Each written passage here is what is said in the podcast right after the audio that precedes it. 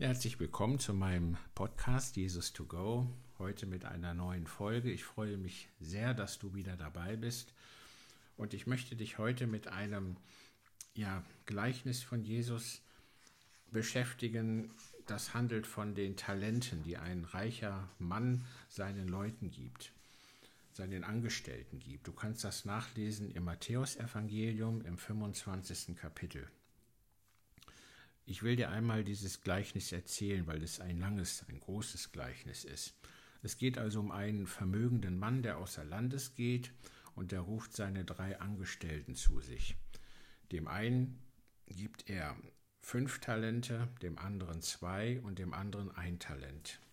Und er fordert sie auf, dass sie mit diesen Talenten arbeiten, es vermehren, bis dass er wiederkommt.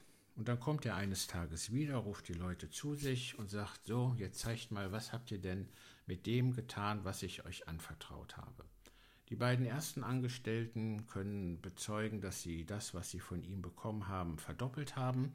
Und der dritte Angestellte ist halt jemand, der hat das Talent eingegraben, in einen Beutel gelegt, eingegraben in die Erde.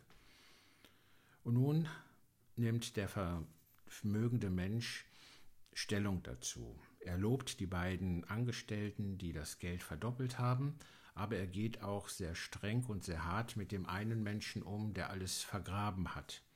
Er sagt ihm sogar, warum hast du es vergraben? Hättest du es zur Bank gebracht, dann hätte ich wenigstens Zinsen dafür bekommen.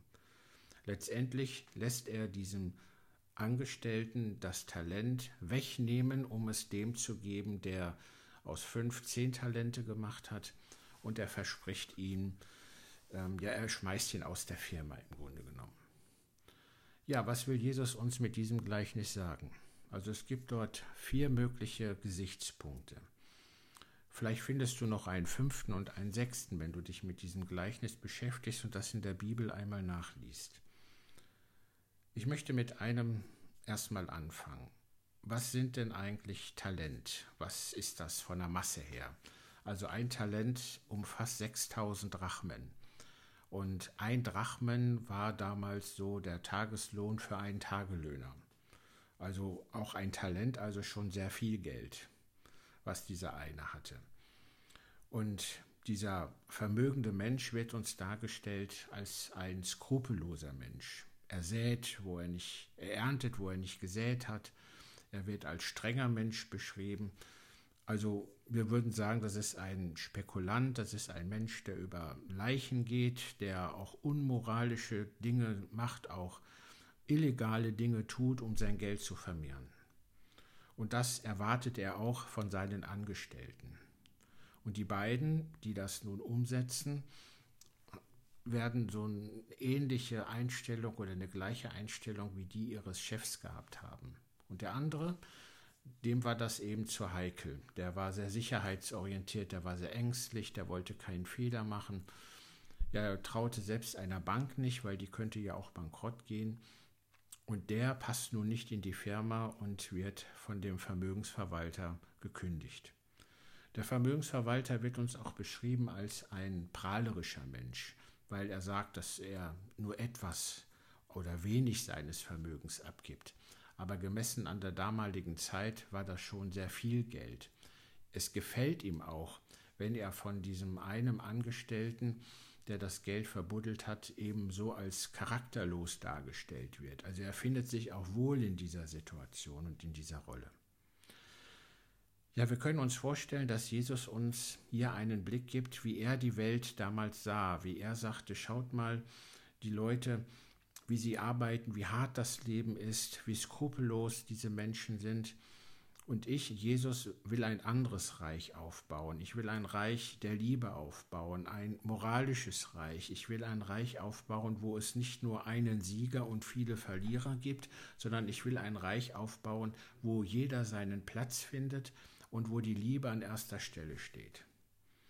Also so könnten wir dieses Gleichnis ähm, aus dieser Sicht betrachten.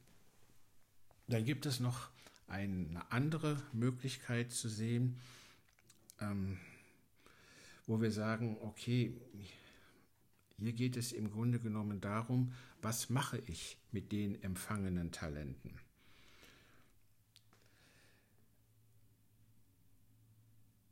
Es geht ja bei dem Urteil des Herrn nicht um das absolute Ergebnis, sondern um das relative Ergebnis. Also es geht jetzt nicht um das zahlenmäßige Resultat, sondern es geht Jesus in diesem Gleichnis um die Arbeit und Anstrengung, die der Einzelne gemacht hat. Der erste und der zweite haben ihre Summe verdoppelt, haben also viel Mühe aufgewandt und empfangen dann eben auch den entsprechenden Lohn. Der dritte hat es sich bequem gemacht, hat nichts getan und bekommt deshalb diese Strafe aufgebrummt, dass ihm auch das abgenommen wird. Also es hängt nicht davon ab, was wir erhalten, sondern was wir mit unseren Funden tun, wie wir sie einsetzen. Im Grunde genommen können wir sagen, der Mensch wirkt also das Heil nicht allein aus Gnade, sondern auch aus seinem eigenen Tun, aus seinem Mitwirken heraus. Also beides ist wichtig, die Gnade, nämlich die Anzahl der empfangenen Talente von Gott, ja, unsere Fähigkeiten, unsere Möglichkeiten, aber sehr wohl auch die Aufgabe an uns, dass wir mit diesen Talenten, mit diesen Möglichkeiten auch arbeiten. Denn ob wir nun natürliche Fähigkeiten erhalten haben wie Gesundheit, Kräfte des Körpers, Fähigkeiten des Geistes, gute Anlagen des Herzens und Charakters, gute Erziehung und so weiter, oder ob wir auch übernatürliches Kapital empfangen durch besondere Gnade, das liegt alles nicht in unserer Hand. Gott ist es ja, der souverän und frei entscheidet, wie er will. Aber nochmal, entscheidend ist, was wir mit den empfangenen Talenten tun, wie wir sie einsetzen, wie wir uns damit arbeiten und wie wir äh, dafür Verantwortung übernehmen. Also Jesus würde aus dieser Sicht von uns erwarten, sagt, du hast Möglichkeiten bekommen, also setz sie auch entsprechend ein. Ein drittes Bild, was man letztendlich noch sehen kann in diesem Gleichnis, ist, das Wiederkommen Jesu Christi. Also er hat ja uns verheißen, dass er wiederkommen wird, dass er die Wohnung für uns bereitet und er hat uns verheißen, dass er die Seinen zu sich nimmt, damit sie da sind, wo er auch ist. Und wenn wir das aus dieser Sicht betrachten, der Herr kommt wieder, um die Seinen zu sich zu nehmen, dann behandelt er hier das Thema Treue und er behandelt das Thema Untreue. Also er legt großen Wert auf die Treue. Treue in der Form, dass die, die auf seine Rückkehr warten und sich auf das Wiederkommen Jesu vorbereiten, einen hohen Lohn empfangen. Also sie werden, wenn wir wollen, nicht nur in das messianische Reich eingehen, sondern ihnen wird auch eine besondere Verantwortung im Reich übertragen. Er verweist aber auch darauf, ähm, wie er das mit der Untreue hält, also mit dem, der weiß, dass er wiederkommt, sich aber nicht vorbereitet. Ähm, da verspricht er eben, dass wer das versäumt, dass er eben nicht in das Reich eingeht, ja, und dass er eben die Untreue dieser Person entsprechend bewerten wird. Also hier geht es in, aus dieser dritten Sichtweise um das Wiederkommen Jesu Christi. Nun gibt es noch eine vierte Sehensweise, da geht es um das Thema Umgang mit Angst. Wenn wir uns da mit diesem dritten Knecht beschäftigen, dann offenbart er sich ja in einer Selbstrechtfertigung, worin auch sein Problem liegt. Er hat sich mit den anderen verglichen und fühlte sich benachteiligt. Also sagt, die haben fünf Talente, der hat zwei und ich habe nur eins. So wollte er das wenige, das er bekommen hat, wenigstens vor Verlust schützen. Also das Problem dieses Knechtes ist seine Angst vor dem Herrn. Er hat in sich das Bild eines strengen Herrn, der bestraft. Und aus dieser Angst heraus vergräbt er sein Talent, um ja keinen Fehler zu machen. Er möchte alles unter Kontrolle haben, nichts hergeben und nichts beim Wirtschaften riskieren. Also hier wird ein Mensch beschrieben, der Angst davor hat, etwas falsch zu machen.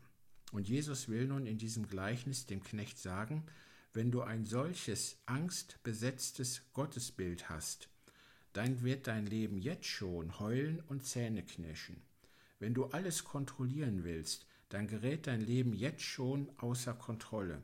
Wenn du ja keinen Fehler machen willst, machst du alles verkehrt.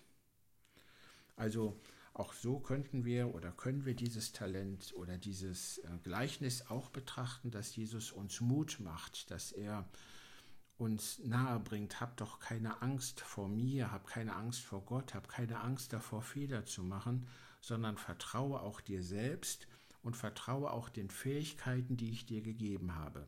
Und vergleich dich nicht mit anderen Menschen. Mir hat mal jemand gesagt, Uli, es gibt immer jemanden, der eine größere Burg hat wie du. Also dieses sich vergleichen mit anderen macht uns nicht glücklich, sondern führt uns vielleicht auch in einen Zustand der Angst und des Zurückhaltens. Ja, das waren jetzt mal so vier Gesichtspunkte aus diesem Gleichnis von den vergebenen Talenten. Dankeschön, dass du mir zugehört hast. Es hat mir, hat mir wieder sehr viel Spaß mit dir gemacht und ich wünsche dir vom Guten das Beste. Bis zum nächsten Mal.